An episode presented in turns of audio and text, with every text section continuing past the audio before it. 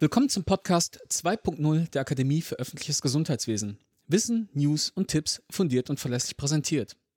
Heute wieder mit unserem bekannten Trio Philipp Schunke, Detlef Swodzinski und mir, Emanuel Wigerich. Wir unterhalten uns heute mit Frau Dr. Katrin Stoll. Sie ist Fachärztin für Kinder- und Jugendmedizin und im Gesundheitsamt Frankfurt für die Hygiene in medizinischen Einrichtungen und die Umweltmedizin zuständig. Die Hygiene in Schulen ist ja eine große Herzensangelegenheit und daher möchten wir heute zusammen über die Maßnahmen sprechen, die dafür entscheidend sind, um das Risiko erneuter Schulschließung zu vermeiden. Frau Stoll, ich freue mich sehr, dass Sie heute da sind. Herzlich willkommen. Ja, ich freue mich auch. Guten Morgen. Frau Stoll, Ende August gehen in Hessen ja die Sommerferien zu Ende und die Schule beginnt. Ist Frankfurt darauf vorbereitet und wenn ja, wie? Also wir sind aktuell im Gesundheitsamt intensiv damit beschäftigt, die letzten Monate aufzuarbeiten. Und das haben wir auch die ganze Zeit während der Pandemie schon relativ intensiv gemacht, um uns anzuschauen, in welchen Kontexten wir wie viele Fälle in welchen Bereichen haben und uns anzuschauen, was möglicherweise da ein Indikator sein könnte und, und was aber eben tatsächlich nicht diese Vorbereitung, um Schulschließungen zu vermeiden, das ist aus meiner Sicht im Moment ein sehr, sehr automatisierter Prozess geworden. Im Sinne von, man muss nur sehr viel machen in diesem Bereich und das würde dann auch gewährleisten, dass man Schulschließungen vermeidet.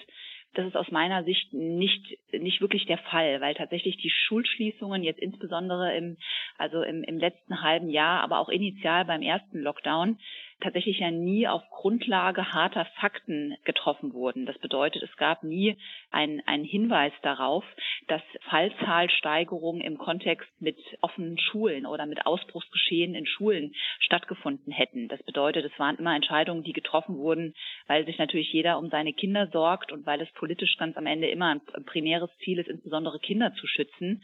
Für mich steht immer so ein bisschen die Frage im Vordergrund, ob man Kinder wirklich schützt, wenn man die Schulen schließt. Und aus meiner Sicht gab es bisher da keine Hinweise in den Infektionsgeschehen, insbesondere bei uns in Frankfurt nicht. Und mit dieser Nachbereitung und Aufbearbeitung sind wir im Moment beschäftigt.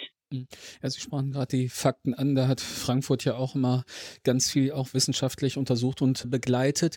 Sind Sie in Kontakt mit den Schulen im regelmäßigen und beraten Sie die bezüglich der AH&L-Regeln oder wie sieht das im Detail aus? Wir haben bei uns in Frankfurt knapp 200 Schulen und in relativ vielen verschiedenen Kontexten. Also es gibt jede Menge Privatschulen auch bei uns. Es gibt äh, jede Menge auch von vielfältigen Berufsschulen und so weiter.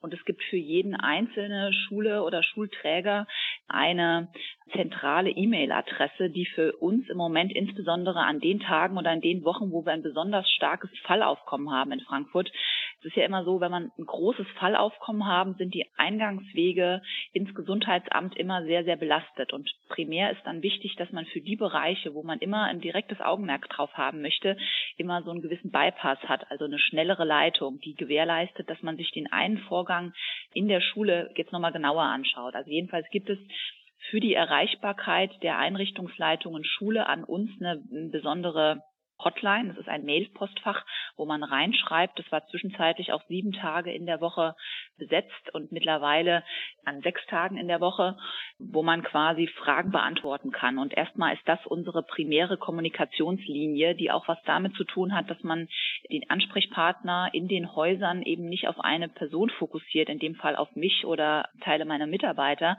sondern durch eben dieses Postfach immer kanalisiert und gewährleistet, dass auch immer jemand erreichbar ist. Und das ist erstmal für Anfragen, aber auch für Meldungen aus Einrichtungen vorgesehen. Zudem hatten wir letztes Jahr im Sommer sehr intensiv Begehungen auch der Schulen gehabt, um auf den Winter vorzubereiten und um Hygienekonzepte mit denen zu besprechen. Und aus meiner Sicht hat sich dann gezeigt im Herbst und im Winter, dass es, dass es wirklich auch gut umgesetzt wurde und dass diese Präsenz in den Schulen auch nötig gewesen ist. Die gleiche Eintrittspforte haben wir übrigens auch für den Kita-Bereich. Da ist es ein bisschen unübersichtlicher. Also wir haben 200 Schulen bei uns in Frankfurt, aber geschätzt haben wir 800 Kitas und eben auch inklusive der im U6-Bereich.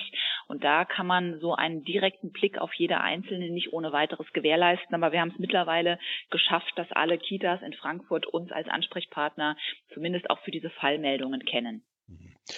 Frau Stoll, eine andere Frage, aber natürlich in dem Kontext. Können Sie das Wort Luftfiltersysteme noch hören? Es ist ja weiterhin, nee, wird ja heftig nee, drüber gestritten. Welchen Weg ja. geht denn Frankfurt da? Das würde uns interessieren. Also ich persönlich kann das Wort, konnte es ehrlich gesagt schon im letzten Sommer nicht mehr hören, weil wir das ja damals schon mal sehr intensiv diskutiert haben.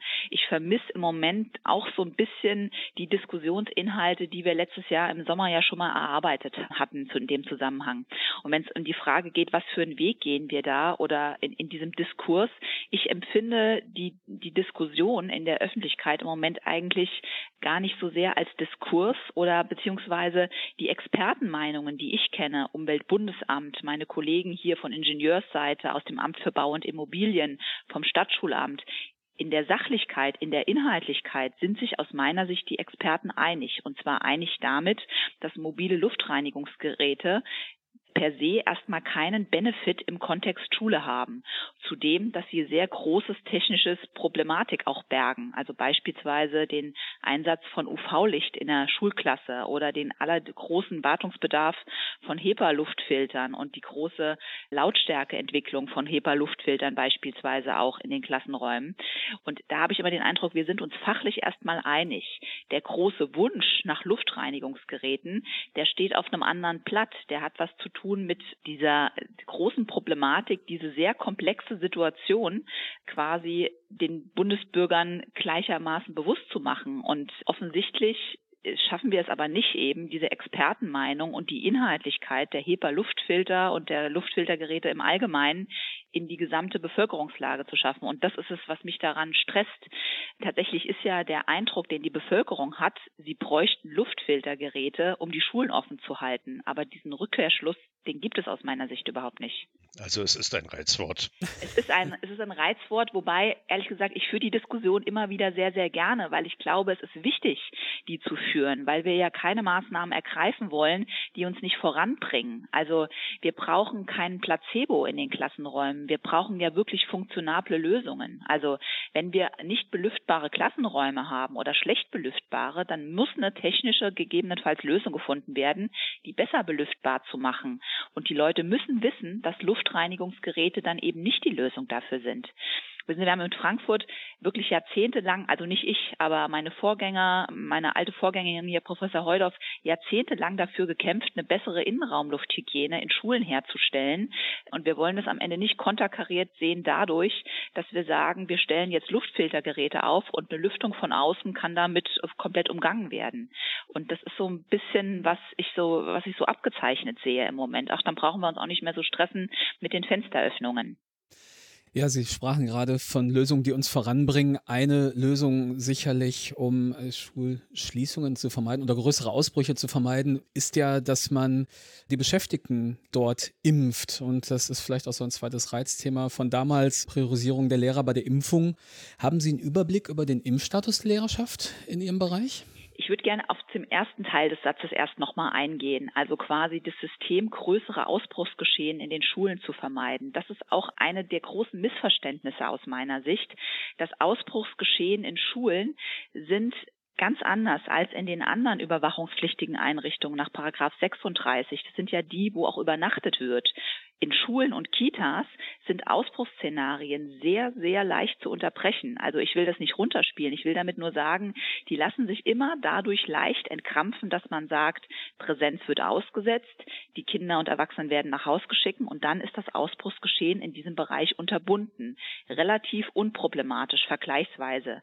Das bedeutet, dieser Gedanke, um Ausbruchsgeschehen unterbinden zu können, brauchen wir da eine spezielle Maßnahme, ist schon in der Formulierung aus meiner Sicht Sicht nicht ganz richtig. Aber wenn Sie jetzt nach dem Impfstatus fragen, da haben wir keinen Überblick darüber. Also da kann man, da kann man Schätzungen äußern. Wir hatten damals bei uns, als die Lehrer in die Prio 2 gekommen sind, gab es extra Öffnungen des Impfzentrums für eben diese Berufsgruppe mit so einem extra Anmeldeportal. Da hatten wir auch wirklich regen Zuspruch und aus diesem regen Zuspruch ist wiederum schwierig drauf zu schließen, weil man natürlich das pädagogische Personal in diesem Bereich nicht so ganz genau betiteln kann.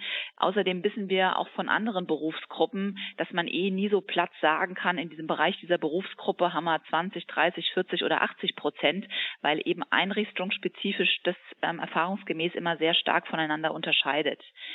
Letztlich ist im Schulbereich noch ein dritter Faktor aber ausschlaggebend und das ist der, dass es natürlich im Schulbereich aus meiner Sicht relativ gut eben auch auf einen Mund-Nasenschutz zurückgegriffen werden kann. Also das bedeutet, es ist tatsächlich kann man da auch sehr viel andere, sehr effektive Maßnahmen ergreifen, um Weiterverbreitung zu unterbinden, weswegen die Frage nach dem Impfstatus für mich gar nicht so wirklich relevant ist. Mhm. Jetzt noch ein anderes Thema. In Nordrhein-Westfalen setzt man ja an den Schulen äh, beim Testkonzept auf die Lolli-Methode, wo mit einer einfachen Probenahme und einer anschließenden PCR-Pool-Testung ja der Test durchgeführt wird. Wie sieht es da in Frankfurt aus? Bestehen Planungen, so ein Konzept zu übernehmen? Grundsätzlich ist ja die Aufgabe der Kommune in dieser Pandemie auch Maßnahmen umzusetzen, die von Landesebene vorgegeben wurde. Und von unserer Landesebene, also vom Hessischen Kultusministerium, ist aktuell noch diese Methodik der Antigen-Schnelltests. Da sind sogar quasi einzelne Produkte vorgegeben. Zweimal wöchentlich in der Schule im Einsatz ist quasi mit einem Erlass des Hessischen Kultusministeriums an sich so vorgegeben. Und wir gehen im Moment auch davon aus, dass quasi mit einer Aufwertung der Testmethodik nach den Sommer Sommerferien, da soll ja statt zweimal in der Woche dreimal in der Woche getestet werden, dass das auch für nach den Sommerferien noch bindend ist. Und das begleiten wir am Ende in der Umsetzung. Frage, ob man quasi da nicht auf eine andere Systematik, nämlich auf Lolli-Tests gehen sollte, mhm. würde ich immer auch nochmal damit beantworten, zu sagen, dass wir bei diesen Antigen-Schnelltests am Anfang auch sehr zurückhaltend waren, das zu befürworten, weil es natürlich einfach mal einen mordsmäßigen Aufwand in den Schulen, ein unglaublicher Einsatz auch von Infrastruktur bedeutet. Es kostet Zeit. Man hat am Ende immer ja auch eine gewisse Übertragungsmöglichkeit allein schon durch diese Testnahmesituation in den Schulen, weswegen wir da am Anfang auch nicht so euphorisch waren. Und wir möchten ehrlich gesagt auch im Moment immer noch mal darauf hinweisen, dass auch für den Einsatz der Antigen-Schnelltests es gar keine starke Evidenz anfänglich gab. Und auch aktuell nach wie vor sehen wir keine Evidenz dafür, dass das einen Effekt auf das Infektionsgeschehen gehabt habe. Also eher kein Fan davon, kann man zusammenfassen. Ich bin eher kein Fan davon, aber ganz am Ende bin ich auch kein besonders großer Fan von der Antigen-Schnelltestung in den Schulen. Alles klar. Ja, dann kommen wir vielleicht mal raus aus der Krise zu den originären Aufgaben äh, des Gesundheitsamtes und zu Ihrer ursprünglichen fachlichen Ausrichtung, Frau Stoll, äh, Thema Schuleingangsuntersuchungen. Wie ist es da in der Krise gelaufen? Haben Sie es geschafft, irgendwie die Schuleingangsuntersuchung durchzuführen? Also wir haben in Frankfurt und mal vorausgeschickt, ich bin tatsächlich bei uns in Frankfurt für die Schuleingangsuntersuchungen nicht zuständig. Das ist eine sehr große Abteilung, die bei uns in Frankfurt von Frau Dr. Karatana verantwortet wird. Und die Kolleginnen haben mir aber versichert oder haben mir in Vorbereitung schon mal übermitteln können, es ist so, dass in dem Schuljahrgang 2019, 2020 wurden ja im März die Eingangsuntersuchungen eben mit dem harten Lockdown damals ausgesetzt. Und zu dem Zeitpunkt war von den kommenden Erstklässlern ein großer Teil schon erfolgt, also so circa zwei Drittel bis drei Viertel und insbesondere alle, die einen besonderen Förderbedarf hatten oder die mit einer besonderen Notwendigkeit gesehen wurden, zudem ein großer Teil von in dem Jahr anfallenden Seiteinsteigern oder UMAs. In dem Jahrgang 2020-21 ist von den regulären Erstklässlern so gut wie keiner untersucht worden. Da in dem Jahr war wirklich komplett nur der Bereich der besonders förderungsbedürftigen Kinder oder der besonders zu priorisierenden Kinder angeschaut worden. Den ganz genauen Umfang kann ich Ihnen nicht sagen dazu, aber es war tatsächlich also ein extremer Notbetrieb, der 2021 lief. Und aktuell sind wir gerade in Vorbereitungen dabei, aktuell jetzt wieder mit dem Jahrgang 21, 22 zu starten. Ja, ich denke, das ist wie bei allen Gesundheitsämtern dieser Notbetrieb, den Sie geschildert haben und die Arbeiten, die mhm. natürlich liegen geblieben sind und aufgearbeitet werden müssen.